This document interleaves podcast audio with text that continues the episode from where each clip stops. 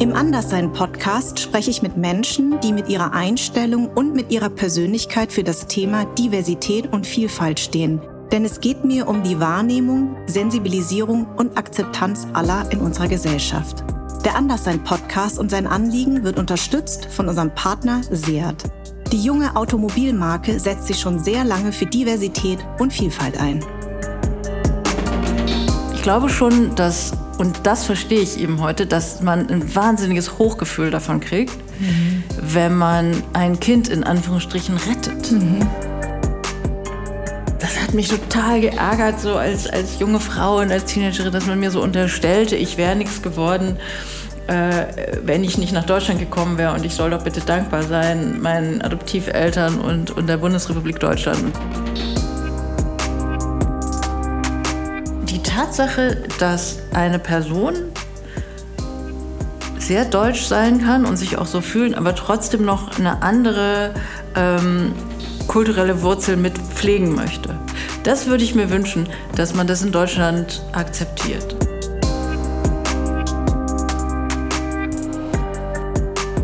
Als ich noch ganz klein war, hat sich meine Mutter mit mir vor den Spiegel gestellt und mir erklärt, dass wir unterschiedlich aussehen.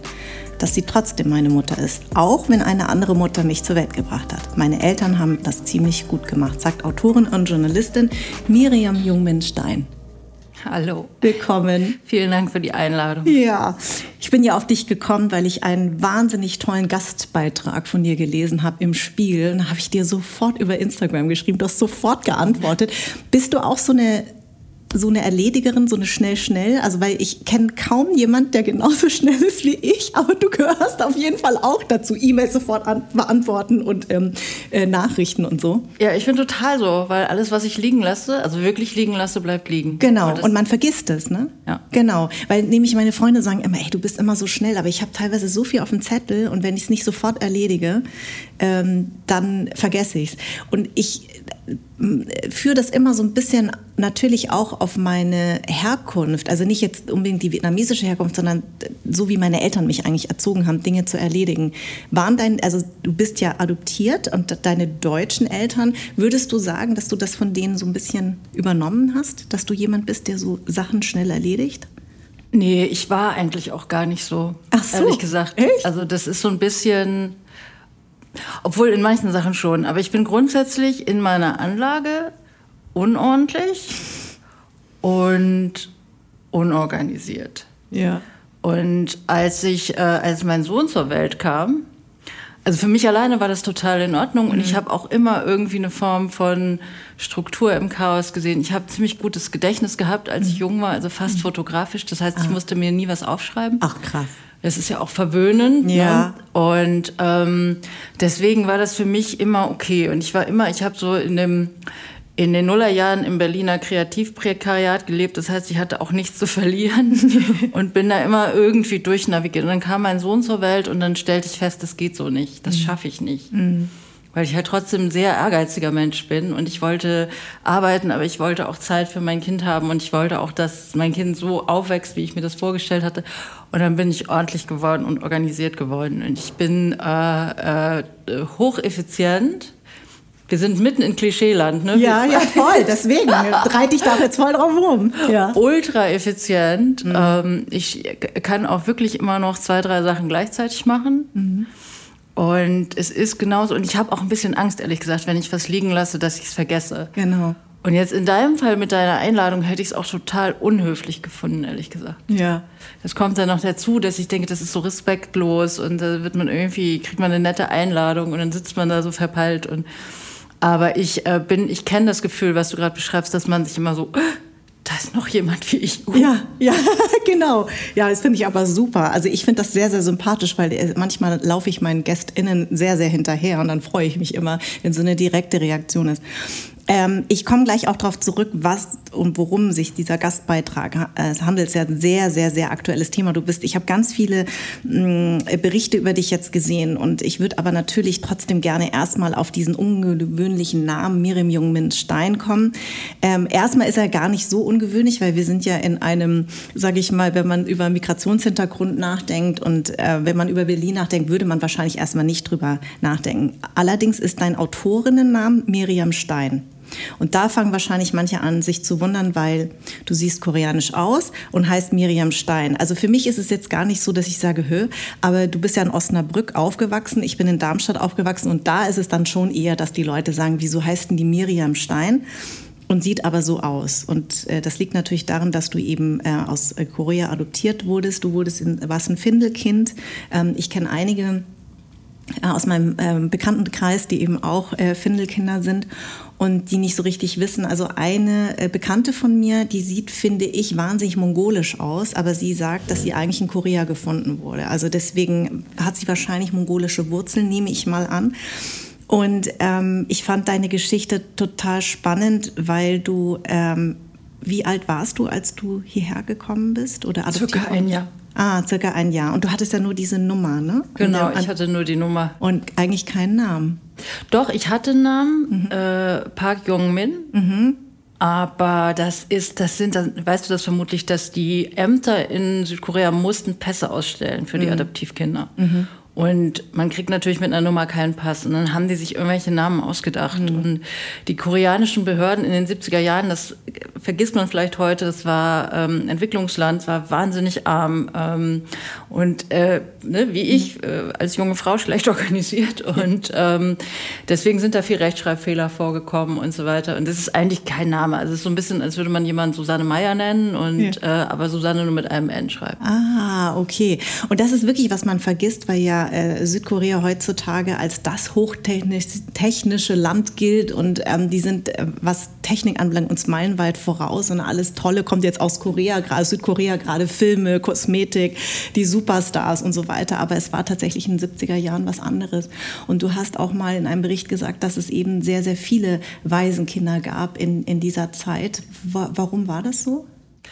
Ähm, das hat ganz viele Gründe, ehrlich gesagt. Ein Grund war auf jeden Fall, äh, dass die Familienstrukturen halt, äh, das heißt paterlinear, das heißt, es muss immer ein Vater sein und der gibt quasi die Blutlinie der Familie weiter. Mhm. Äh, wenn das aus irgendeinem Grund durchbrochen war, weil das Kind zum Beispiel außerehelich geboren wurde, ähm, ist das gesellschaftlich nicht anerkannt.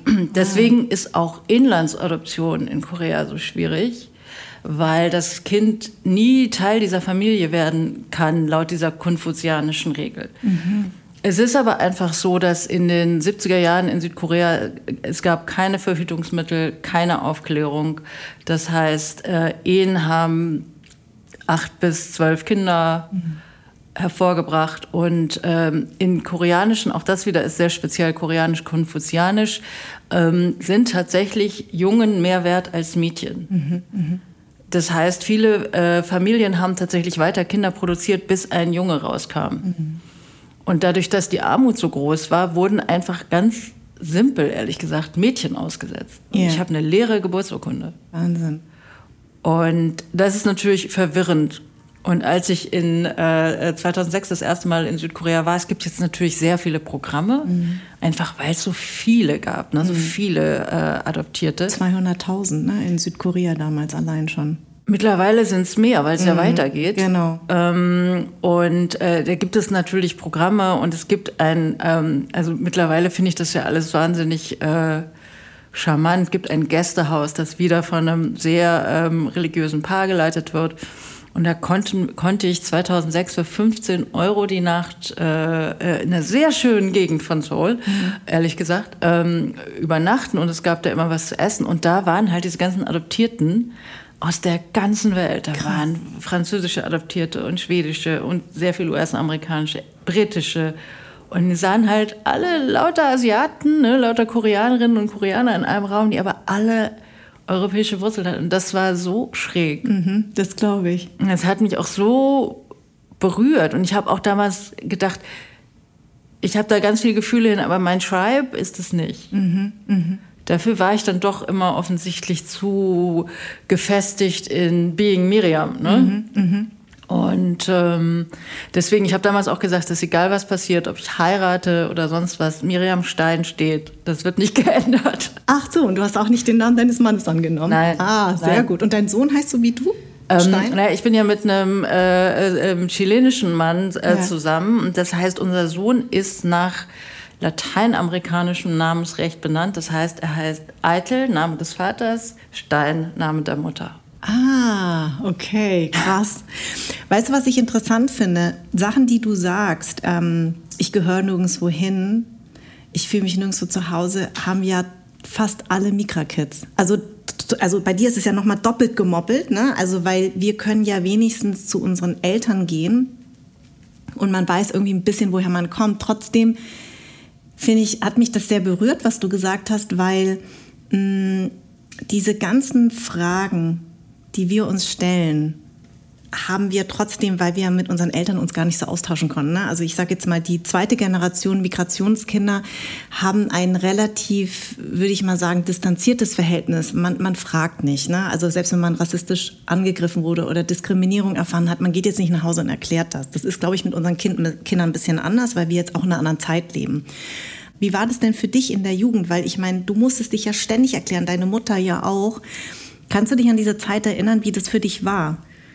In meiner Jugend habe ich es ausgeblendet. Mhm. Ich habe halt ähm, als Kind ist es mir irgendwann äh, so aufgefallen, weil ich habe mich ja nicht anders gefühlt. Genau. Du läufst ja nicht rum und denkst dir, während du rumläufst, huch, ich bin Asiatin. Genau, richtig. Sondern du läufst rum und denkst, bin Minka, ich bin Miriam. Genau. Ja. Und wenn man dann, ich, ich habe das manchmal heute noch, dass ich an einem Spiegel vorbeirenne und denke, ups, ich bin ja Asiatin. Ja. Das heißt, ich äh, habe das nicht gecheckt. Und wie gesagt, meine äh, Familie hat das nicht thematisiert. War auch für die kein Thema, ehrlich mhm. gesagt. Ich glaube das als Mutter heute auch, dass man das kann. Mhm. Ja. Mhm. Und ähm, war das für dich eine Heilung, selber Mutter zu werden? Bestimmt, ganz schon, ne? Weil ja. man dann, glaube ich, glaube ich, ganz viel sich selber drin sieht und reflektiert und plötzlich Dinge nachvollziehen kann, wie das damals war. Also dein Sohn ist ja neun. Zwölf mittlerweile. Ach, zwölf mittlerweile. Ach Quatsch. oh, zwölf. Okay. Und ich glaube, dadurch reflektiert man sich ja nochmal anders, ne? Weil da kommen ja Fragen, die man ja selber kennt und man merkt, wie man damit umgeht. Ja, vor allem habe ich mich, habe ich meine Mutter besser verstanden und mhm, ich verstehe genau. sie immer besser, auch je mhm. älter ich werde und ja. auch die Dinge, die ich so unverzeihlich fand, als ich jünger war. Wie zum Beispiel? Also viele Sachen, aber das ist, ähm, ich glaube einfach, dass ich nie verstanden habe, warum meine Eltern das gemacht. Ich habe, nee, anders ausgedrückt. Ich glaube schon, dass, und das verstehe ich eben heute, dass man ein wahnsinniges Hochgefühl davon kriegt, mhm. wenn man ein Kind in Anführungsstrichen rettet. Mhm. Ich habe ja schon total Hochgefühle und Hormonschwalle bekommen, als ich äh, ähm, meinen Sohn bekam und jetzt auch sehe, wie der groß wurde und dass der irgendwie okay ist. Und ähm, aber das ist ja mein unser, unser Kind. Ja? Aber wenn ich mir vorstelle, dass dieses Leben ja ansonsten zu was weiß ich was verurteilt gewesen wäre, ich glaube schon, dass einem das, ob man will oder nicht, so ein Gefühl gibt von, ich habe was Tolles geleistet. Das macht auch süchtig. Ich weiß nicht, ob du auch so Familien kennst, die dann vier ja, Kinder ja, ja, ja, ja. Naja, Angelina Jolie. um die hat ja total viel Geld. Ja, genau. Aber äh, ganz normale Familien ich weiß, aus ja, ja, ja. ich in meinem allen, aus allen ja. Kontinenten und immer richtig. wieder. Und das ist teilweise auch wirklich nicht so gut geendet, mm. weil eben dieses Gefühl von Integration, irgendwann, irgendwann kommt es, irgendwann beißt es die Familie zurück, irgendwann werden Fragen gestellt. Und ähm, ich glaube halt, dass dieses Abhängigkeitsgefühl, was mhm. entsteht, dadurch, dass meine Mutter auch, glaube nicht, dass das willentlich an nee, irgendeinem Punkt war, aber dass es einfach mhm. unbewusst kam, mhm. dass ich immer dachte, ich kann dir nicht dankbar sein. Ja. Ich kann mich nicht so verhalten, ja. als wäre ich dankbar. Das fand ich einen ganz tollen Satz. Genau das habe ich mir nämlich auch aufgeschrieben, dass du gesagt hast, diese ständige Dankbarkeit, ja, also das, das, das ist etwas, was, und, und ich kenne das nämlich auch in einer gewissen Form, weil meine Eltern sind ja für mich weggegangen aus einem Land, damit ich ein besseres Leben habe, wo ich da noch nicht geboren wurde oder noch nicht mal gezeugt wurde. Aber das ist ja etwas, was wir ja ständig auf unserem Rücken tragen. Diese ewige Dankbarkeit. Jetzt musst du auch noch dankbar sein, dass du quasi gerettet worden bist. Ich glaube, das macht, und das ist eben das, was ich mit den äh, Kindern, die ich kenne, die adoptiert worden sind, äh, wo dieser Konflikt eben in der Pubertät am größten ist. Dieses, ich habe ich hab es satt, dass ich dir ständig dankbar sein soll, dass du mich jetzt gerettet hast. Ich fühle mich aber nicht so. Und andere Außenstehende empfinden das als undankbar. Ja. Ne? Und genauso wie, ähm, wie, wie ja andere sagen, ja, mein Gott, deine Eltern sind hierher gekommen, du musst doch denen ständig dankbar sein. Und das ist aber so eine Bürde. Und man hat es einfach irgendwann satt. Und deswegen, das hat mich wahnsinnig getriggert, dieser Satz, weil ich gedacht habe, ich kenne das total gut. Auf, auf eine andere Ebene, auf einer anderen Ebene, aber ähm, ich kann das total nachvollziehen. Ich glaube tatsächlich, dass die ähm, Generation von Kindern in den 70ern, jetzt ob jetzt mhm. Adoptierte oder eben durch äh, Gastarbeiter oder wie mhm. auch immer, ich stelle das auch immer wieder fest, auch mit äh, Freundinnen und Freunden, die wirklich ganz andere kulturelle Wurzeln haben, das ändert sich schon. Ja. Ich glaube, das hat auch wirklich damit zu tun, dass eben dieses Versprechen nach einem besseren Leben. Mhm. Ne? Und es ist tatsächlich so, ich habe das erst sehr ähm, ähm, ähm, in den letzten Monaten, ehrlich gesagt, mich mal damit beschäftigt, wie eben äh, Waisen, gerade Mädchen mhm. in Südkorea aufgewachsen sind, ein bisschen früher. Und, ähm, oder eben arme Kinder aus, aus ländlichen Gegenden. Und die haben tatsächlich in der Fabrik gesessen mhm. und äh, Platinen zusammengeschweißt und Klamotten genäht und Bonbons eingewickelt. Mhm. Mhm. Teenagerinnen, also mhm. nicht volljährige Mädchen, ja. und haben im Grunde den Wirtschaftsaufschwung äh, Südkoreas da mit, ihrem, mit ihren Händen quasi getragen.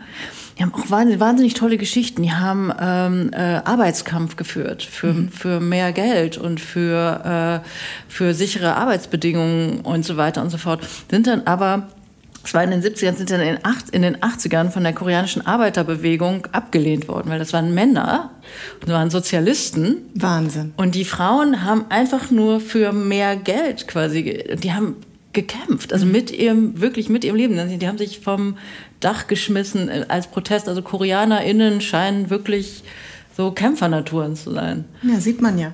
Und das hat, mich, das hat, mich, total beeindruckt. Und ja. ich, ich habe dann immer zu meiner Mutter gesagt, es wäre auch dort was aus mir geworden, weil ich mhm. wäre ja ich gewesen. Mhm. Und ähm, das hat mich total geärgert, so als, als junge Frau und als Teenagerin, dass man mir so unterstellte, ich wäre nichts geworden, äh, wenn ich nicht nach Deutschland gekommen wäre. Und ich soll doch bitte dankbar sein meinen Adoptiveltern und, und der Bundesrepublik Deutschland. Und das hat mich einfach geärgert. Und das ist, da hast du völlig recht, durch die Elternschaft und durch, äh, dadurch, dass man eben selber jetzt ein längeres Leben gelebt hat und auch spürt, was das heißt, äh, vier, fünf Jahrzehnte unterwegs zu sein, mhm. hat sich das äh, tatsächlich ganz gut ausgewachsen. Und weißt du, was ich glaube hinzukommt? Als Teenager ist man ja per se wütend ne, auf, auf alles, sehr hormonell. Also da sind wir, kommen wir auch gleich zu dem anderen Thema, ähm, weil du ja ein Buch über die Wechseljahre geschrieben hast, über die Menopause. Und das ist irgendwie total interessant, weil diese, diese Wut, die hat man als Teenager einfach. Ich du warst eine Vorreiterin. ja, ich du auch. Du hast ja für, für uns alle die Sichtbarkeit. Die Sichtbarkeit, genau. ja, auf jeden Fall. Also es war ja verrückt. Ich weiß es noch, als, als du, wie gesagt, bei Kabel 1 und dann aber bei Viva genau. interaktiv. Genau. Ja, genau, stimmt. Mit den den, mit den Anrufen, da habe ich so gedacht, das, als hätte ich so eine Erscheinung. Ja. Ist die Asiatin? ja, und wie wichtig das ist. Deswegen sage ich auch mit Diversität, dass ich sage, es geht um die Sichtbarkeit, dass eben kleine Kinder sagen können, das kann ich übrigens auch mal werden. Ja, genau. und, ne, und ich hatte damals ja auch kein Vorbild und ich habe das, ich wollte das schon immer werden und irgendwie hat es dann geklappt und ich bin dafür total dankbar. Und äh, ich habe jetzt mit meinem Sohn genau diese Diskussion, studieren, was macht der und so. Und da habe ich ihm damals auch gesagt, ich wusste einfach schon immer, das ist mein Job. Und ich bin ganz dankbar, dass es geklappt hat. Es hätte auch anders ausgehen äh, können, aber das ist wirklich total toll. Aber jetzt kommen wir noch mal zu dir. Du hast ja daraus dann auch ein Buch gemacht und ich bin so froh, dass du es mir mitgebracht hast. Äh, Berlin Soul Berlin, weil das kann man eigentlich gar nicht mehr kriegen, dein Buch. Das hast du geschrieben, als du in so einer Sinnkrise warst. Wie alt warst du damals? Ich habe ähm, 2006 war ich dort, mhm. aber klar wurde mir das, glaube ich, so um 2003, 2004. Ich bin 2001 nach Berlin gezogen. Mhm.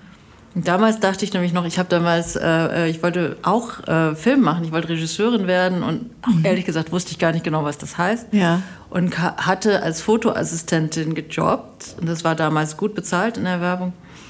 Und habe gedacht, naja, das kann man ja auch äh, Musikvideos machen. Habe dann mit dem Fotograf zusammen angefangen und es funktionierte irgendwie so äh, auf so eine ähm, dilettantische Art und Weise. Und ähm, deswegen bin ich nach Berlin gekommen. Mhm. Und ich habe vorher ein paar Jahre im Ausland gelebt und dachte dann, gut, wenn, dann hier. Und, ähm, Wo hast du gelebt im Ausland? Ich war, ähm, ich habe so ein Austauschjahr in den USA gemacht, da ja. war ich 15, 16. Und war das nicht auch so, weil das ist für uns alle nämlich das Aha-Erlebnis gewesen. Alle, die irgendwie einen Migrationshintergrund haben, die entweder in England, also Großbritannien irgendwo waren oder auch in Amerika, dass man plötzlich so einen Aha-Effekt hatte, so, oh, ich bin, ich bin ja eine von vielen und nicht die einzige in einer weißen Mehrheitsgesellschaft. War das bei dir auch so? bei mir war es noch verrückter, ehrlich gesagt, weil ich war an einer, ich bin, ich war in Washington DC und ich mhm. bin nicht an eine Familie platziert worden, sondern an einer Schule. Mhm. Weil die äh, Lady, die damals dieses, das heißt Chapter äh, von, aus, von den Austauschschülern hatte, die meinte so, die soll auf die Schule. Mhm. Und sie äh, gibt es noch, die heißt The Duke Ellington School of the Arts. Äh, der berühmteste Abgänger ist Dave Chappelle. Ah. Und äh, da kam ich also 1993 hin und die äh, Schülerinnen und Schüler waren zu 98 Prozent schwarz. Mhm. gab irgendwie drei Weiße und dann gab es irgendwie zwei Latinos, eine Philippiner und mich. Und das war ein wahnsinniger Kulturschock aus Osnabrück kommend. Ja.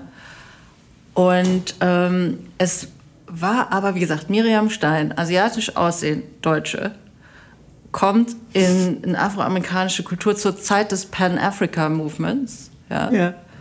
Und es war gar kein Aha-Erlebnis, aber in dem Moment war es einfach so, wäre ich weiß gewesen, ich hätte da keinen einzigen Freund oder Freundin kennengelernt, die hätten mich einfach links liegen lassen. Ja. ja.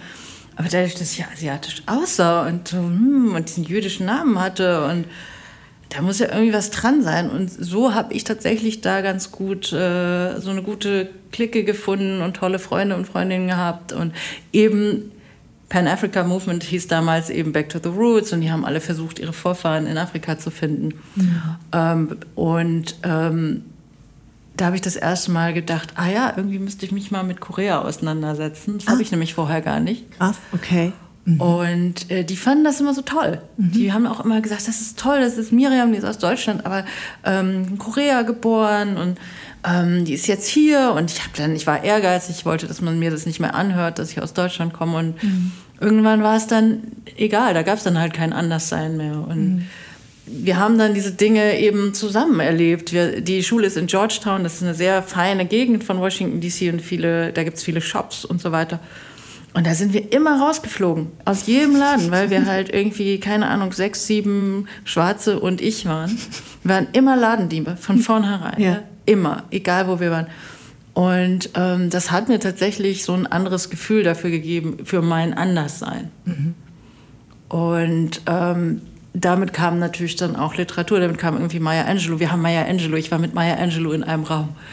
Und äh, äh, Audre Lorde und große Angela Davis, große, große afroamerikanische Feministin, Bell mhm. Hooks, die eben einen anderen Feminismus äh, tatsächlich auch erzählt haben. Ich habe damals noch gar nicht gerafft, dass das auch was mit mir zu tun hat, mhm. aber ich fand es total spannend und mhm. ich fand es total empowernd und mhm. Äh, da gab es eben auch nicht das Ausschließen, man durfte sich trotzdem auch schminken und trotzdem äh, ja. Feministin sein. Mhm. Die ganzen äh, Ladies da an der Schule, die hatten irgendwie, die haben sich die Haare aufgetürmt und hatten solche Haxen an und solche Fingernägel. Also da war nichts mit, äh, mit, mit Camel Boots äh, wie, und hennafarbenen Haaren, so wie in Osnabrück. Und ähm, das hat einfach so eine andere Perspektive geöffnet. Und ich fand das total toll und ich wollte auch bleiben, dann ging das aus sehr vielen Gründen nicht. Und deswegen bin ich dann, als ich Abitur hatte, quasi mit dem nächsten Flugzeug ähm, nach London gegangen, weil ich eben, ich war auch so ungeduldig und ich mhm. hätte mich nie irgendwie äh, darauf einlassen können, ein, ähm, ein, Visum zu beantragen. Und die amerikanischen Unis, die konnten wir uns nicht leisten. Mhm. Das war einfach zu teuer. Mhm. Also selbst öffentliche Universitäten waren zu teuer. Und in Großbritannien gab es damals noch keine Studiengebühren, deswegen konnte ich meinen Eltern das verkaufen. Studiert habe ich trotzdem nicht. Aber damals war ja auch Großbritannien noch in der EU, das heißt, ich konnte einfach hinziehen, ich konnte mich anmelden, ich konnte arbeiten, ich hatte Zugang zur NHS, also ich konnte, ne, ich war mhm. krankversichert. Und da hatte ich dieses, dieses Gefühl, was du beschreibst, dass mhm. es eben egal ist. Und ich habe so viel gejobbt und ähm, kann mich erinnern, ich habe bei Liberties im Kaufhaus gearbeitet irgendwann und da war ich, war ich befreundet mit einem Mädel namens Shushma. Mhm. Shushma hat äh, ähm, indische Wurzeln. Mir war aber so oberbritisch. Die hatte auch so einen oberbritischen Privatschulen-Akzent und ich fand das auch alles über, also die hätte sich auch, glaube ich, in ihrer britischen das nie in Frage gestellt. Ja. Das fand ich total gut. Aber und wie war das aber eigentlich dann für dich, dann zurückzukehren? Also jetzt nach Berlin, was ja eh eine sehr offene Stadt ist, aber trotzdem, es ist ja trotzdem Deutschland ähm, und auch in der anderen Zeit. Also wie war das dann für dich aus diesem total freien, liberalen Gefühl heraus, ähm, also vielleicht auch nicht mehr nicht Mehrheitsgesellschaft zu sein, sondern plötzlich so, so also weißt du, das war ja für mich so dieses Aha-Erlebnis. Ich habe plötzlich ganz viele coole Asiaten und Asiatinnen gesehen. Ich war sonst immer so ein bisschen, haben mir manchmal versteckt. Ich hab, war nicht, nicht, nicht selbstbewusst genug, ne, so wie du. Und plötzlich kam man da drüben an und da waren einfach so coole Asiaten, Asiatinnen gepierst, tätowiert, keine Ahnung. Ich war so, oh, krass, das gibt's. Und ähm, das war so ein, so ein empowerndes Gefühl. Und ich bin aber trotzdem in München ja groß geworden. Ähm, und das ist etwas, was mich sehr, sehr lange geprägt hat. Und Berlin hat natürlich für meine Freiheit auch gesorgt. Also ich bin hier bestimmt vietnamesischer geworden, als ich es in München jemals war, weil ich habe plötzlich einen total asiatischen Freundeskreis, ja. Und plötzlich habe ich gemerkt, ey, die sind genauso wie ich. Die sind hier geboren, die sprechen mehr schlecht als recht, manchmal ihre Muttersprache noch, aber zumindest haben wir alle dieselben Traditionen mitbekommen. Und ähm, wie war das für dich eigentlich dann zurückzukehren aus dieser Blase auch? Naja, ich hatte, ähm, ich hatte so ein bisschen das Gefühl, dass es, also ich, ich fand Berlin super. Ich hatte ja auch so ein, zwei Anlaufpunkte von Freunden, die ich über Freunde aus Köln kannte. Und ähm, ich fand es eigentlich okay. Ich fand es total kalt und trotzdem, wie gesagt, war alles irgendwie machbar in Berlin, hatte ich das Gefühl. Mhm. Ich hatte ähm, damals nicht so viele diverse Freunde. Ich habe einen, der ist auch immer noch ein enger Freund, der äh, äh, halb Türke ist, oder beziehungsweise der Papa äh, äh stammt aus der Türkei. Und ähm, ich hatte eher immer, ehrlich gesagt, bei meinen sehr vielen, auch bis heute engen deutschen Freunden, dass die mir ganz lange einfach gar nicht abgekauft haben, dass irgendwas für mich anders ist. Mhm. Ich habe vor nur nicht mal vier Jahren noch mit einer wirklich guten Freundin ein Gespräch darüber geführt. Ja, aber du bist doch Asiatin, ist doch alles toll. Und das ist, auch das ist was, was ich unter, ne, die, also zu deiner Frage, mhm. wie es war, zurückzukommen, war komisch, war okay. Ich habe sehr viel Rassismus in Berlin bekommen. Mhm. Auch wirklich, also von allem bis zu tätlichen Angriffen, schlimme Pöbeleien bis heute. Mhm. Ich habe in meinem ganzen Leben nie so viel Rassismus abgekriegt wie in Berlin. Was? Mhm. Ähm, was mich natürlich auch oft äh, was vor Fragen stellt, aber was, was besonders seltsam hier ist und da kannst du bestimmt auch was von erzählen, da können viele äh, eben nicht weiße Deutsche mit Migrationshintergrund echt ein Lied von singen, ist halt in Berlin, dass keiner Deutsch mit einem spricht. Ja. Auch hier im Hotel gerade. Dieses Englisch, ne? Alle mhm. sprechen Englisch mit einem. Das ist nett und ich glaube auch, dass das wirklich kein, keine böse Wurzel hat, aber es gibt eben Tage, wo mhm. einen das nervt. Total. Und das Bizarre ist ja, dass ich antworte dann auf Deutsch und die antworten die auf, immer auf Englisch. Ja, das erlebe ich ständig. Und das ist auch bei Veranstaltungen, wenn dann irgendwie die Kolleginnen und Kollegen eins, zwei im Tee haben. Mhm. Also ich könnte da ein paar Geschichten erzählen und das finde ich natürlich total verwirrend. Ja. Und ich finde es seltsam und ich finde es auch befremdlich, dass es tatsächlich niemand außer eben andere mhm. Menschen mit Migrationshintergrund, warum das so wahnsinnig anstrengend Ja, und weißt du, was ich immer interessant finde? Es ist ja immer, die, es kommt ja immer der Satz, ja wieso? Jetzt sei doch nicht so betroffen, dann bist du nicht mehr betroffen. Also wo ich mir denke, hä, wie geht das? Also wenn du etwas machst und ich bin betroffen, dann kannst du mir doch nicht sagen, dass ich mich ändern soll. Äh, erstmal musst du dich doch erstmal hinterfragen, was du da machst. Das Zweite ist, was ich immer interessant finde, kommt mir so, ja, aber ich mein's doch nicht böse. Und damit ist es gegessen für diese Person, aber für mich eben nicht. Und ich denke mir, naja, bevor du es nicht böse meinst, versuch's doch erstmal anders. Also, da sind wir wieder mit dem Thema anders genau diese Frage, da, ich, da, ich bin bald wieder in so einer Talkshow und ich weiß genau jetzt schon, ich natürlich reduzieren Sie mich auf diesen Satz, woher kommst du, warum ich den nicht mag. Und ich weiß jetzt schon, es kommt wieder ein Shitstorm von Leuten, die sich angegriffen fühlen, natürlich nur weiße Biodeutsche, die das nicht böse meinen. Und ich sage, es geht nicht um dieses nicht böse meinen, es geht um die richtige Fragenstellung. Und ähm, dieses Englisch, das begleitet mich auch und es nervt. Und, äh, und häufig ist es so, wenn man eben sagt, ja, aber wieso, ich meine es doch eigentlich erstmal nur nett, dann denke ich mir so, ja, aber wenn du es nett meinst, dann sprich doch erstmal Deutsch mit mir und finde heraus, ob ich kein Deutsch verstehe. Also mach's doch mal umgekehrt. Also was, was ist daran so eigentlich so schwer zu ver verstehen, ja? Und die verstehen überhaupt nicht, wie anstrengend das ist für uns, weil man kommt immer in diese Erklärungsschleife. Wir sind immer der Erklärbär, ne, sage ich immer. Und da, darauf hat man einfach manchmal keine Lust. Das Ding ist halt, und da sind wir wieder beim Anfang unseres Gesprächs, dass das immer wieder impliziert, du bist undankbar. Ja. Du bist in dieses Land gekommen und wir haben dir einen Job gegeben und jetzt bist du im Fernsehen. Mhm. Und jetzt wagst du es auch noch. Genau. Das in Frage zu stellen. Mhm. Und das ist eben tatsächlich was, was, ähm, ja, muss ich auch ehrlich sagen, dass, dass gerade im öffentlichen Leben habe ich vor, vor, vor jedem und jeder Respekt, die sich tatsächlich dem aussetzt, mhm. ähm, weil es un, für mich unlösbar ist. Mhm. Weil es auch gerade, also viele sehr liberale Freundinnen und Freunde, die sagen, aber du bist doch Deutsche. Sag doch einfach, du kommst aus Osnabrück. Und so, aber ich kann ja nicht verneinen, dass ich auch koreanische Wurzeln habe, ja. koreanische Gene. ja. ja und sie, ja, aber du hast ja gar keinen Bezug zu der Kultur. Ja. Gesagt, ja, aber trotzdem ist es ja ein Teil von mir. Ich kann mir mein Gesicht genau. nicht abziehen. Ja. ja. Und das ist extrem schwierig zu vermitteln. Und ähm, ich habe auch tatsächlich, ich habe viele Jahre gestritten, dann habe ich komplett aufgehört, mhm. weil ich einfach müde, warst, ähm, ne? müde war. Ich finde einfach die, die Tatsache, dass eine Person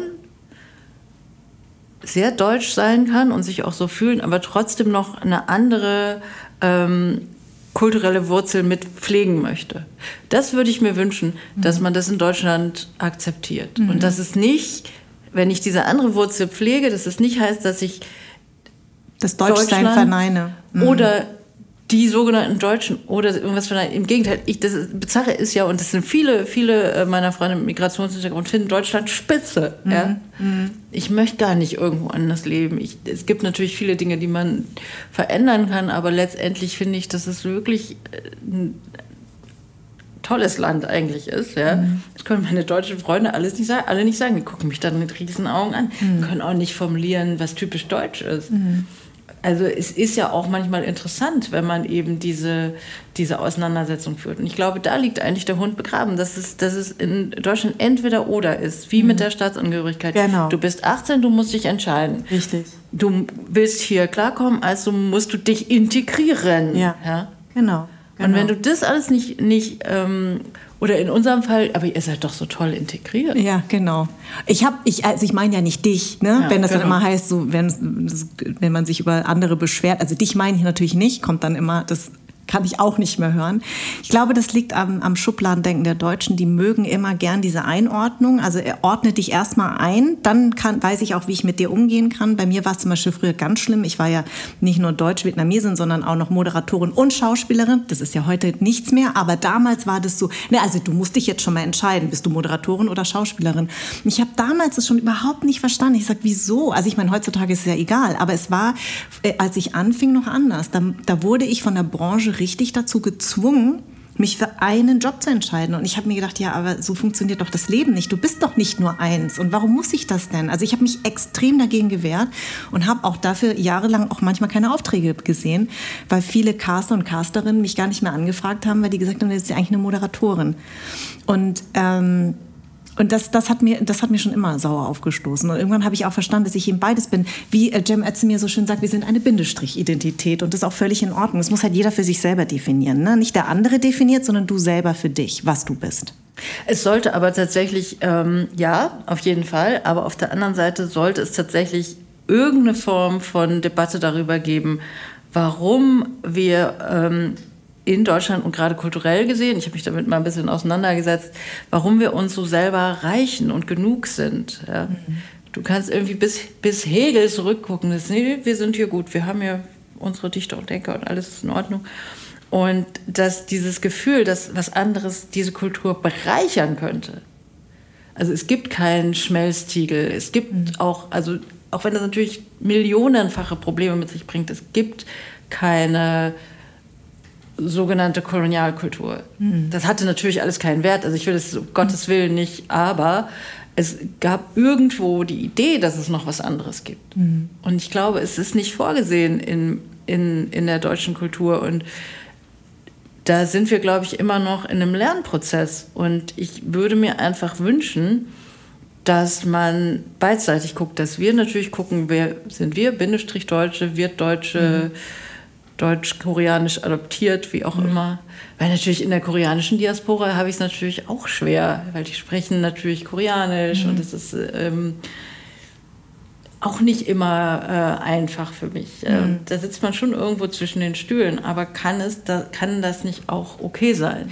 Ja. Glaubst du nicht, dass es vielleicht damit zusammenhängt, wie die geografische Lage Deutschlands ist? Also eben so umringt von so vielen Nachbarstaaten, dass man dann eben das Gefühl hat, man muss sich abgrenzen. Also nicht, dass man es als Bereicherung sieht, sondern, also denke ich jetzt nur mal, also weiß nicht, ob diese Theorie stimmt, aber dass es vielleicht auch an der geografischen Lage Deutschlands liegt. Dass das die liegt Menschen auf jeden so Fall an der Definition von europäischen Nationalstaaten.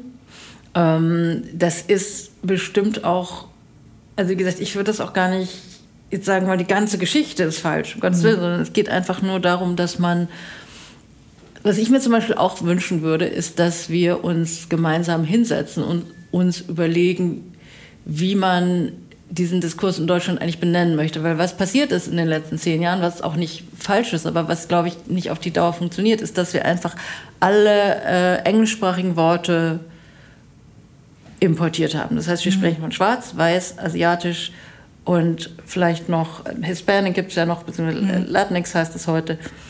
Aber das sind ja gar nicht unsere, in Anführungsstrichen, Minoritäten. Mhm. Und müsste man nicht einfach, ne, wie ist es eigentlich mit Deutsch, Türkisch, Deutsch-Arabisch und was benutzt man da für Worte? Auch in Statistiken, in Studien und so weiter. Du meinst dieses BPOC und, und das, das, ganze, die ganze, das ganze Englisch, was wir übernommen genau. haben. Mhm. Geh mal zu deiner Mama und frag sie, ob sie sich als BIPOC sieht. Nee, die wüsste überhaupt nicht, was das ist. Richtig. Genau. So wie Richtig. die Tracy, die ich spiele in Doppelhaushälfte. Genau. Die weiß es nämlich nicht. Ja. Genau. Und das ist genau so, so funktioniert das halt nicht. Und ich, ich finde das eine interessante Idee, aber das wird im Grunde nicht da landen, wo es ne, wie bei, mhm. bei Tracy oder deiner mhm. Mama oder ich bin irgendwie doch auch kein BIPOC, was ist denn das für ein mhm. Wort, ja? Mhm. Und ähm, ich beobachte halt, das ist jetzt, wenn ich mir das angucke bei meinem Sohn, dass ich eben viele Kinder, die in Deutschland geboren sind, als Ausländer bezeichne. Genau. Was bist denn du? Ja. Ja, ich bin Ausländer. Ja. Hä? Nee, bist du nicht, ja. Nee, ich bin kein Deutscher, ich bin Ausländer. Ja. Und ich habe da neulich auch mit ihm drüber gesprochen. Siehst du dich als Ausländer? Nö. Mhm. Siehst du dich als Deutscher? Hm. Also ich bin ein Drittel Deutscher, ein Drittel Chilene und ein Drittel Koreaner, sage ich immer. Aber so richtig Deutsch weiß ich nicht. Ist mir auch egal. Ja. Aber dann halt nachgefragt, ne, die Kinder mit, äh, mit türkischen Wurzeln und arabischen Wurzeln, nee, die sehen sich als Ausländer. Das ist auch mhm. dieses Wort. Mhm. Weil Person of Color, BIPOC, mh, mhm. ist ja, wir haben halt natürlich keine Begrifflichkeiten. Ich, ich erkläre mir das immer damit, oder das ist das, was ich jetzt rausziehe aus ganz vielen äh, Gesprächen, die ich führe und ganz viele Bücher, die ich auch lese dass das natürlich etwas ist, die Amerikaner und Großbritannien, die sind uns natürlich um vieles voraus. Ne? Also wir kommen jetzt auch gleich auf dein Buch, also ob das Gendern ist, ob das eben mit, mit, die beschäftigen sich vor uns mit Themen und deswegen schwappen natürlich diese Begrifflichkeiten so wie Trends und Essen und alles natürlich zu uns rüber und wir haben nicht das entsprechende Wort und das muss sich natürlich erstmal entwickeln und viele Sachen sind auf Englisch natürlich viel, viel präziser, obwohl ja unsere Sprache so präzise ist und deswegen verwendet man halt häufig diese Begrifflichkeiten. Aber du hast natürlich recht, wir müssen irgendwann dahin kommen, unsere eigenen Begriffe zu finden. Und das ist, glaube ich, echt gerade total schwer, weil die Deutschen wollen ja immer alles sehr korrekt machen. Ne? Sie wollen ja alles richtig machen. Ich merke ja auch, wie ich in diesem Gender-Wahn und in diesem ganzen, weil ich eben diesen, ähm, ich habe jetzt über 60, 70 Gespräche geführt, wie mein Denken sich verändert hat. Aber ich glaube, dass das äh, die Zukunft sein wird, dass es irgendwann zu unseren Generationen dass die, dass, dass, dass sich, wie Sprache sich nun mal verändert, irgendwann vielleicht Begrifflichkeiten gefunden werden. Aber du hast natürlich recht, man muss natürlich eine Diskussion darüber führen, wie wir unsere eigene Identität finden. Und damit tun wir uns halt total schwer hier in Deutschland. Super schwer. Und es ist ja auch, sind ja nicht schöne Worte. Das Problem ist halt, dass viele der Worte, die wir eben importieren, aus einer ganz anderen Historie kommen. Die kommen aus der Historie der Sklaverei, aus mhm. der Kolonialherrschaft. Und wir hatten auch eine Kolonialherrschaft, die darf man auch nicht verschweigen, aber es ist trotzdem so, dass die Gastarbeiter Generationen. Mhm. Ja, das ist ja im Grunde das, was die Vielfalt in Deutschland viel stärker mhm. eigentlich ange, angekurbelt hat, zumindest in Westdeutschland, muss man ja auch sagen. Mhm. Genau. Und ähm, ich glaube einfach, dass es wird viel zu wenig darüber in der Schule unterrichtet, zum Beispiel. Es gibt also ich weiß gar nicht, ob es überhaupt unterrichtet wird. Es wird viel zu wenig gesagt, dass das große deutsche äh, Wirtschaftswunder natürlich auch mit den Händen dieser Gastarbeiter und Gastarbeiterinnen vorangetrieben wurde, genauso wie eben diese Fabrikarbeiterinnen, von denen ich eben erzählte, mhm. das koreanische Wirtschaftswunder vorangetrieben haben. Mhm. Und es ist nie aus dem hohen Raum. Und ich habe manchmal das Gefühl, dass diese über, über schlimmstenfalls Generationen verletzten Stolz, diese nicht vorhandene Anerkennung für diese Arbeit, die man gemacht hat. Und da hat mich eine Designerin darauf aufmerksam gemacht in einem ganz anderen Gespräch. Und ich redete irgendwie über den, den Trend zur Handwerkskunst und dann meinte sie so, sie mag das gar nicht, sie will das gar nicht hören. Wer ich denn glauben würde, in, äh, bei Ikea oder bei H&M an ähm, die Sachen zusammennähen würde. Roboter? Mhm. Nee, das sind auch Hände. Mhm. Und diese Hände haben keinen Wert. Ja? Aber wenn man natürlich einen, einen, Handwerkskünstler in Italien hat, der hat natürlich oder die hat Wert. Mhm.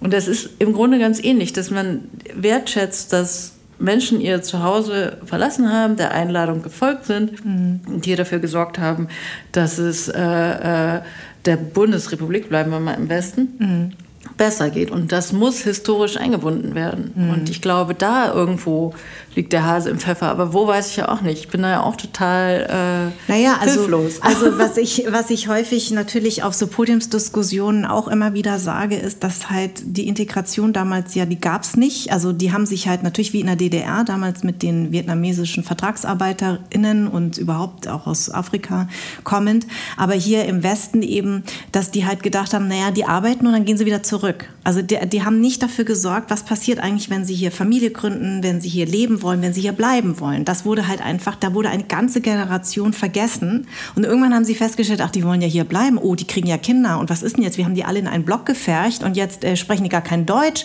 Und die Kinder sprechen so gebrochen Deutsch. Und, sie, und da sind einfach, da ist wahnsinnig viel verloren gegangen. Und weißt du, zum Beispiel bei mir ist es so, mich hat das als Jugendliche unfassbar gestört. Ich bin hier geboren. Ich hatte keinen deutschen Pass.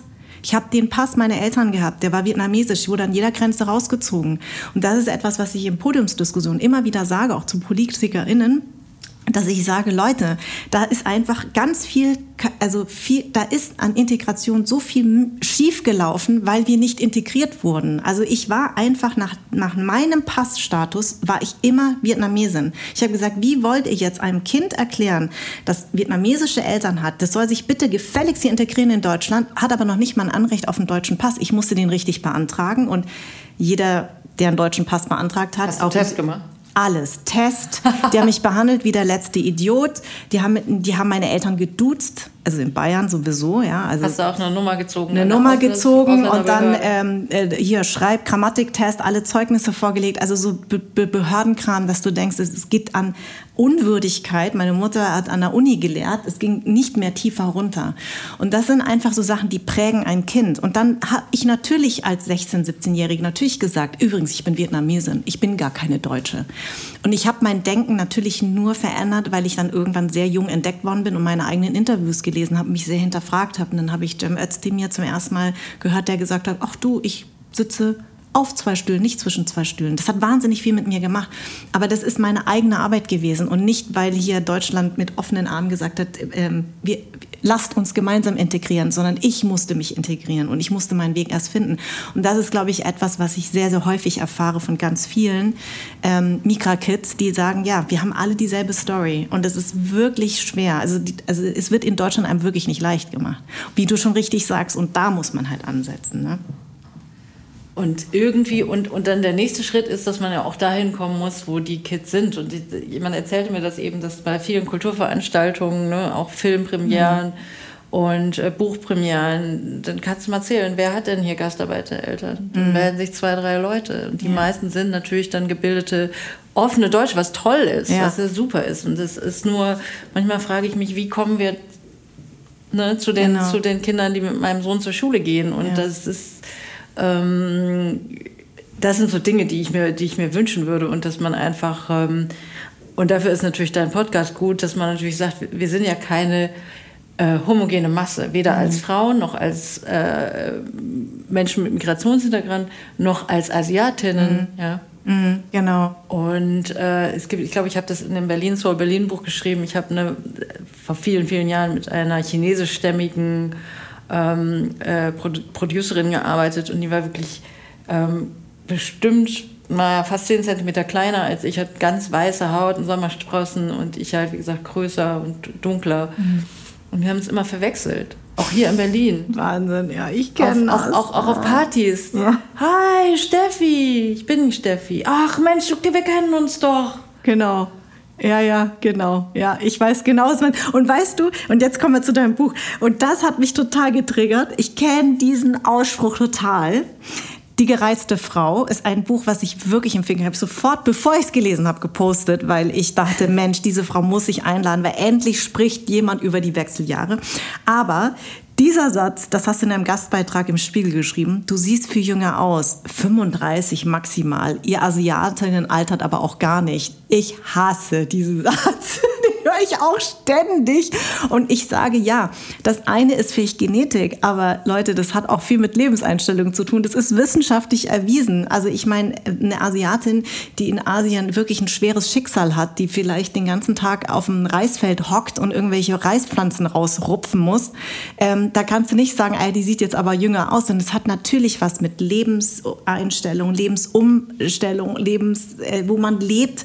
Äh, und dieser Satz, dieses ja, ihr Asiatinnen altert nicht, äh, der triggert mich so dermaßen und da habe ich sofort natürlich deinen Artikel verschlungen.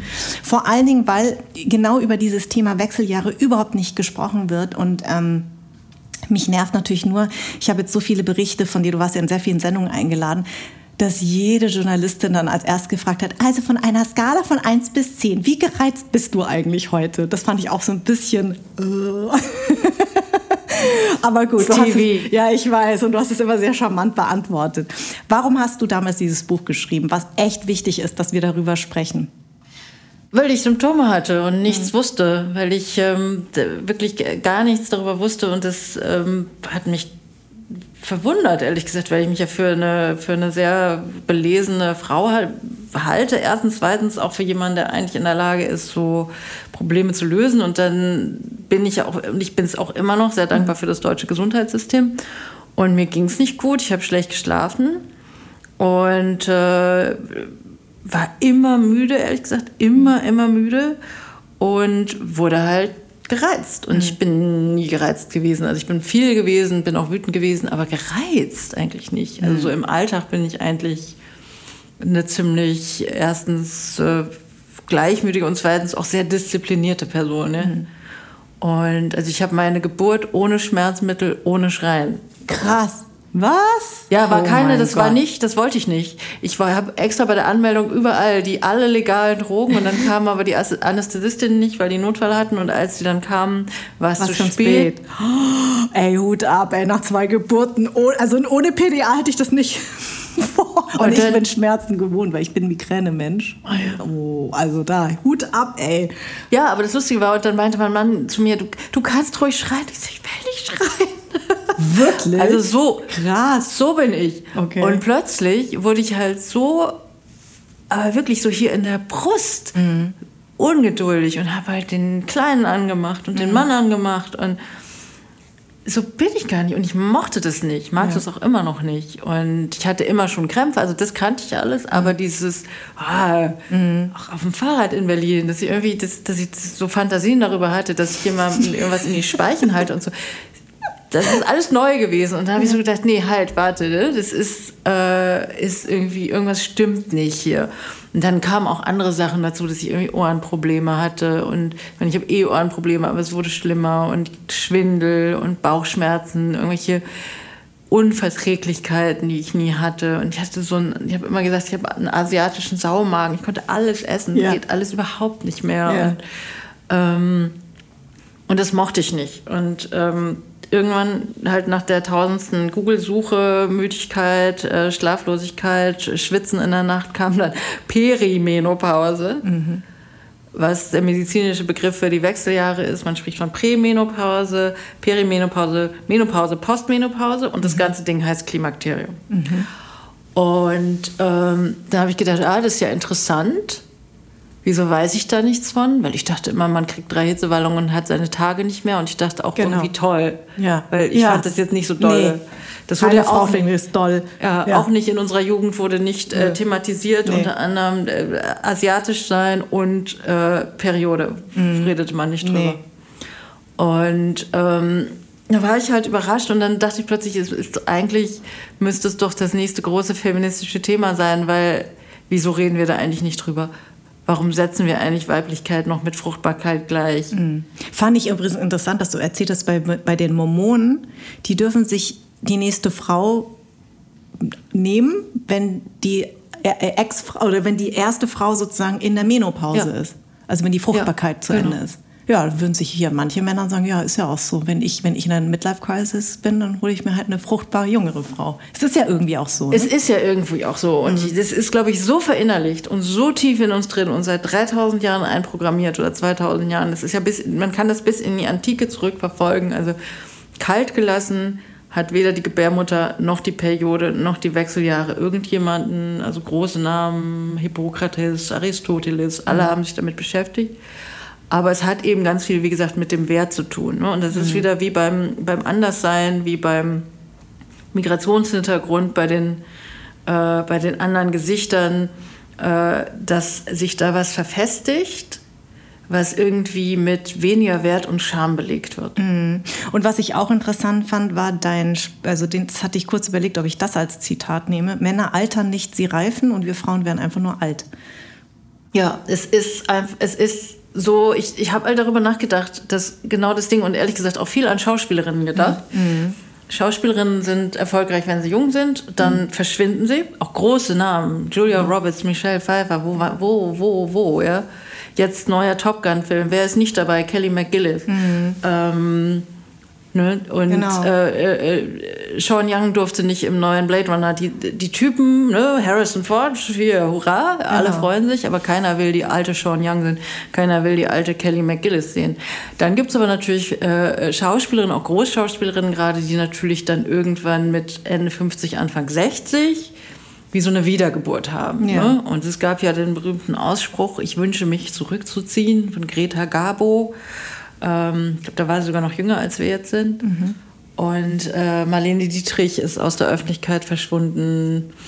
Ich glaube schon, dass das schwierig ist und dass es sehr lange, also Simone de Beauvoir hat wirklich nicht erbaulich über das weibliche Altern geschrieben. Mhm. Und weißt du, was ich total interessant finde, da habe ich nämlich auf dem Weg hierher drüber nachgedacht, ist, dass alle wollen ja alt werden. Ne? Wir tun ja alles, um alt zu werden. Wir irgendwie essen gesund und machen Sport und machen sonst was. Aber keiner will alt sein. Richtig. Oder alt aussehen. Oder alt sein oder alt genau. aussehen oder ja. als alt eingestuft werden. Ja, auch in Bücher, die auch tolle Bücher, die heißen mhm. dann alt werde ich später. Mhm. Aber eigentlich auf eine Art und Weise will ich auch dafür werben, ehrlich gesagt, dass es doch auch toll sein kann, älter zu werden. Also ich mhm. bin wie gesagt, diese Wut, die ich auf meine Mutter hatte, das ist einfach weg, mhm. weil ich eben besser verstehe, eben auch, wie sie durchs mittlere Alter gegangen ist, wie sie vermutlich, also ich kann sie ja nicht mehr fragen, sie ist mhm. verstorben, aber mhm. wie sie diese Veränderung hingenommen hat. Wahrscheinlich war sie auch mal gereizt und mhm. keiner hat ihr geholfen, keiner hat ihr erklärt, dass das normal ist, keiner hat ihr erklärt, dass man sich helfen lassen kann. Und ich glaube einfach, dass je besser wir uns verstehen, mhm. als Frauen, als Migrantinnen, als Asiatinnen, als Vietnamesinnen, als mhm. Koreanerinnen, als mhm. Deutsche, als Menschen übrigens, auch Männer, je besser wir uns verstehen, je besser man versteht, warum man wie funktioniert, umso, äh, umso freier wird man. Mhm. Und das ist ein Privileg, dass wir die Möglichkeiten haben, dass ich überhaupt in der Lage bin, das zu recherchieren, mich überhaupt über Ärzte und Ärztinnen vielleicht ein bisschen ärgern darf, weil, weil ich überhaupt welche habe, ja. über die ich mich ärgern darf. Ja. Und ähm, ich glaube halt, dass wir uns da immer noch weiterbilden können und müssen. Und wie gesagt, das ist so schambelastet. Mhm. Und was ich toll fand in deinem Buch ist, dass du ja sehr, sehr offen und ehrlich über deine Symptome erzählst. Also du sparst ja an nichts, also von der Blutung bis hin zu sonstigen. War das für dich schwer? Ja, war furchtbar, ehrlich gesagt. Mhm. Ich, ich habe auch. Weil du beschönigst ja wirklich gar nichts, ne? Also was ich ganz, aber ganz toll finde, weil jede Frau findet sich da drin. Also ich finde mich da total drin. Ich habe auch 2018 äh, angefangen hormonell. Das war nach der Geburt auch von meinem Kleinen. Ich bin ja sehr spät noch äh, das zweite Mal Mutter geworden. Und ich weiß noch, wie die Barbara Auer, die ich sehr, sehr schätze, mit der ich jahrelang drehen durfte bei der Nachtschicht, die immer zu mir gesagt hat, die hat nämlich genau im selben Alter, ist sie auch nochmal Mutter geworden. Und ich hatte mit Anfang 40 nochmal drüber nachgedacht, äh, meinem jetzigen Mann eben nochmal ein Kind zu bekommen. Und sie hat gesagt, Minka, wart nicht zu lange. Es geht gar nicht darum, dass, du's, dass es schwierig ist, ein Kind zu bekommen, sondern nach hinten raus werden deine Nerven dünner. Du kommst in die Wechseljahre. Es ist einfach schwierig, dann auch ein Kind großzuziehen, gerade wenn es dann in der Terrible 2, Terrible 3, Terrible 4 Phase ist. Und ähm, ich bin ja auch jemand, der sowas nicht verschweigt in der Öffentlichkeit. Ich, ich kritisiere sehr häufig meine Kolleginnen, die sich alle hinstellen und sagen, ach, mit 50 nochmal Mutter zu werden, kein Problem. Wo ich sage, nee, das stimmt nicht. Man muss schon ein bisschen, bleib mal bei der, bei der Wahrheit. Es ist vielleicht nicht schwierig, nochmal Mutter zu werden. Es ist eher das Großziehen des Kindes mit den ganzen Problemen, die man auch hormonell hat. Ich nehme auch bioidentische Hormone, deswegen kenne ich das. Ich bin auch bei einer Hormonärztin, weil meine Gynäkologin mir nicht helfen konnte. Und all diese Symptome, die du beschreibst, und ich habe das irgendwann auch verstanden, es sind ja Wechseljahre und nicht Wechseljahr. Ja? Und ich habe das eben auch falsch verstanden. Ich dachte, ja, ähm, das hat, du hast dann hast dann irgendwann deine Periode nicht mehr und dann schwitzt du dreimal, dann ist es vorbei. Und ähm, ich habe wahrscheinlich noch sehr milde Symptome im Gegensatz zu einigen anderen, aber ich war 2018 eigentlich so nah an einer Depression. Ich habe mich wahnsinnig zurückgezogen. Mir geht es hormonell ganz schlecht. Das hat auch was mit der Geburt meines Sohnes zu tun. Und ich bin dann eben zu dieser Hormonärztin, die über den Spucktest ähm, rausgefunden hat, dass mir extrem für Östrogen und dass mein Mutter DHEA-Hormon mhm. und auch mein ähm, Progesteron so dermaßen unten ist, dass sie gesagt hat, also sie hat gesagt, dass sie überhaupt noch hier sitzen und nicht die ganze Zeit heulen. Da habe ich gesagt, das habe ich übrigens eine Zeit lang gemacht. Da hat sie gesagt, ja, sie sind von ihrer Anlage sehr stark. Deswegen sind sie jemand, der eigentlich die Dinge immer positiv sieht. Aber ganz ehrlich, also wenn ich nur ihr Hormonbild mir angucke, müssten sie, wären sie eigentlich eine ständig gereizte, ständig ähm, schlecht gelaunt und heulende Frau, weil das ist so dermaßen unten. Und sie hat gesagt, es hat jetzt erstmal gar nicht so viel was mit den Wechseljahren zu tun, sondern ihr Hormonhaushalt ist wirklich ganz, ganz weit unten. Und dann meinte sie, aber nehmen Sie es nicht so schwer. Und ich habe sie fast geküsst und habe gesagt, danke. Weil ich habe gesagt, ich habe gespürt und ähnlich, was du im Buch beschreibst, ich, ich kenne meinen Körper so gut. Und ich habe gesagt, da ist was. Und ähnlich wie du war ich auch bei der Gynäkologin, die konnte mir sich das nicht erklären, hat das auch irgendwann, ja, wahrscheinlich kommen sie in die Wechseljahre. Und hat meine Hormonärztin gesagt, nee, sie sind erstmal gar nicht in den Wechseljahren, sondern wie du beschreibst, es sind ja mehrere Stufen. Also sie hat gesagt, erstmal müssen wir ihr Hormonhaushalt mal wieder in Ordnung bringen. Und äh, an dieser Stelle liebe Grüße an meine Agentin, weil die hat mich nämlich zu dieser Hormonärztin äh, geschickt und ich bin so dankbar dass ich das jetzt mache, weil mir geht es einfach viel, viel besser. Ja, mir ging es auch sofort besser. Also es ist ja auch mit dem Progesteron, das ist zum Beispiel für Schlaf wichtig. Mhm. Und ähm, ich glaube einfach, dass es immer gut ist, die Wahl zu haben. Es ist immer gut, es zu wissen. Es ist nie gut zu schweigen. Ich glaube, kommunizieren ist irgendwie alles. Mir ist es übrigens ganz schwer gefallen. Ich bin überhaupt nicht so, so ein, so ein Natur wie gesagt, ich bin da eher äh, verhalten, aber ich dachte mir eben beim Schreiben, du kannst doch jetzt nicht äh, hier die ganzen Details verschweigen, die, äh, die dich hier so aus dem Gleichgewicht geschmissen haben. Es muss jetzt einfach raus. Mhm. Es muss raus. Und ich habe ähm, ein Kapitel, mit dem, äh, wo es um Scheidentrockenheit geht. Das mhm. wollen wir nicht mehr sagen. Wir wollen vulvovaginale Atropie sagen. Okay. Laut vorgelesen. Ja auf einer Lesung und das war echt, das war eine Challenge für mich. Das ja. war echt schwierig. Ich habe auch, ich, ich, kann eigentlich gut vortragen, kann auch gut die Leute im Publikum angucken, während ich mit ihnen spreche. Da habe ich die ganze Zeit nur aufs Buch geguckt. Ja. Und es war aber wohl ganz toll. Also die, ähm, die äh, Anwesenden waren äh, begeistert und es fand auch keiner peinlich. Und es waren auch einige wenige Männer da und die fanden das auch nicht äh, unsexy oder eklig. Mhm. Was ich total positiv finde, weil natürlich viel von diesem, das kannst du doch nicht laut sagen, das kannst du doch nicht schreiben, damit zu tun hat, wie man sich von außen als Frau betrachtet, was sie da mit dem Schamgefühl, diese Stimmen, die man im Kopf hat. Ähm, und dass man halt denkt, ja gut, dann guckt mich kein Mann mehr an, jemals mehr wieder, nur mein eigener, wenn ich Glück habe. Und äh, wenn ich jetzt als die, als die Menopausentante irgendwie mein Gesicht in die Öffentlichkeit halte. Und ich habe gemerkt, das ist gar nicht so. Mhm. Weil ähm, ich fühle mich eigentlich besser. Und ich freue mich wahnsinnig, dass es, dass so viele Frauen, auch ganz unterschiedliche Frauen, eben auf mich zukommen und sagen, ähm, danke, dass du es endlich aussprichst. Mhm. Und eben auch, dass es ein gesellschaftliches und ein gesundheitspolitisches Thema ist. Du bist ja auch sofort in die Bestsellerliste geschossen. Ne? Ja. Ne? Das ist so toll. Ja. Also du hast wirklich den Nerv der Zeit getroffen. Und ich danke dir sehr für dieses Buch. Ich habe es sehr, sehr gerne gelesen. Es ist mir wirklich total leicht gefallen.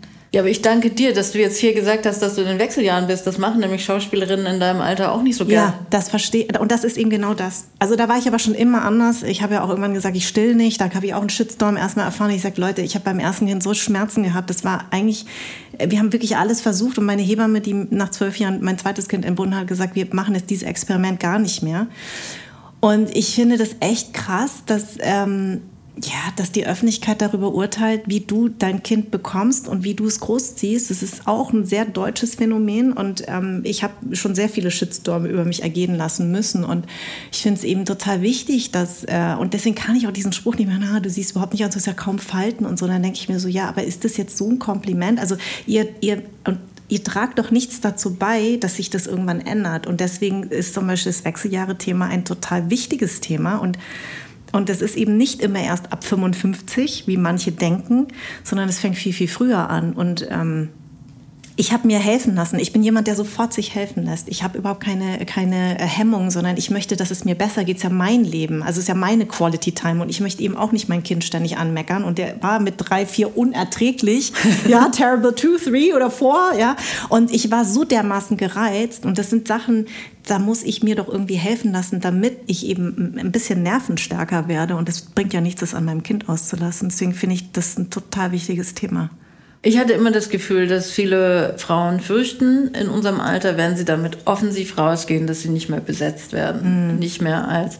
Und das ist ja, ich will das auch gar nicht äh, kritisieren, dass eben dieses neue Bild von der MILF und mm. ähm, man kann irgendwie, ich meine, sollen Vögel ein bisschen ins Grab halten, wirklich. Also das ist, damit hat das ja gar nichts zu tun, sondern es hat damit zu tun, dass man eben, dass man ehrlich mit sich und seinem Körper ist, dass man sich helfen lässt. Ja und dass man eben Frauen auch hilft, die wirklich nicht wissen, wohin mit sich. Mhm. Ähm, weil sie eben nicht in Berlin Mitte sitzen oder weil sie nicht genau. die, die Mittel haben oder weil sie nicht in Homeoffice gehen können und mhm. all diese Dinge. Und das fand ich halt irgendwann dann schwierig und gerade eben Frauen mit Migrationshintergrund, vielleicht unsere Mütter, die nicht so gut Deutsch, also jetzt nicht meine, aber ja, ne, meine, nicht gut genau. Deutsch sprechen. Ja, ja. Ähm, und die dieses Thema gar nicht ansprechen, weil das so schambehaftet genau. ist, überhaupt über Sexualität genau. zu reden ne? und über sich selbst. Und ähm, da ist, glaube ich, so ein bisschen die, die Hoffnung. Und ich meine, das ist, äh, apropos Bestsellerliste, ist in, in der deutschen Bestsellerliste ist tatsächlich nur ein Thema im Augenblick äh, doppelt vertreten. Das sind die Wechseljahre mit Sheila Delis Buch und meinem Buch. Irgendwo da draußen müssen halt Frauen sein, die sich offensichtlich sehr dafür, oder Menschen, die sich sehr dafür interessieren. Und was ich ja auch immer sage, ist, dass es es geht die Hälfte der Menschen an, weil tatsächlich alle Frauen durch die Menopause gehen, auch die, die keine Beschwerden haben. Glückwunsch übrigens. Mhm. Und indirekt betrifft es auch die anderen, weil natürlich wir mit Männern interagieren. Das kann man ja nicht voneinander abkoppeln. Und man hat irgendwie Partner und Kollegen und äh, äh, Menschen auf der Straße, mit denen man äh, interagiert. Und die müssen doch auch verstehen, warum man so ist, wie man ist. Man spricht ja auch über seinen Bandscheibenvorfall. Genau. Und ich finde, das macht niemanden schwächer und ich sage auch immer, dass keiner macht sich über Städtische im Büro lustig. Ja. Warum sollte man sich über die Wechseljahre lustig machen? Ja. Und warum nicht einfach mal darüber sprechen? Warum nicht mehr Forschung fördern? Warum nicht überhaupt die medizinische Versorgung für Frauen und Männer letztendlich auch verbessern? Miriam, vielen, vielen Dank, dass du da warst. Die gereizte Frau, ich kann es euch total empfehlen. Und ähm, danke für deine Offenheit. Danke für die Einladung nochmal. Anderssein ist eine Produktion der Farn und Pracht Company. Idee und Konzept stammt von mir, Redaktion Anja Prinz und ich, Schnitt Anja Prinz, Soundmixing und Editing Henry Uhl, Musik Perry von den Beethovens und zuletzt möchte ich mich bei Seat, der Amano Group und alle, die diesen Podcast unterstützen, bedanken.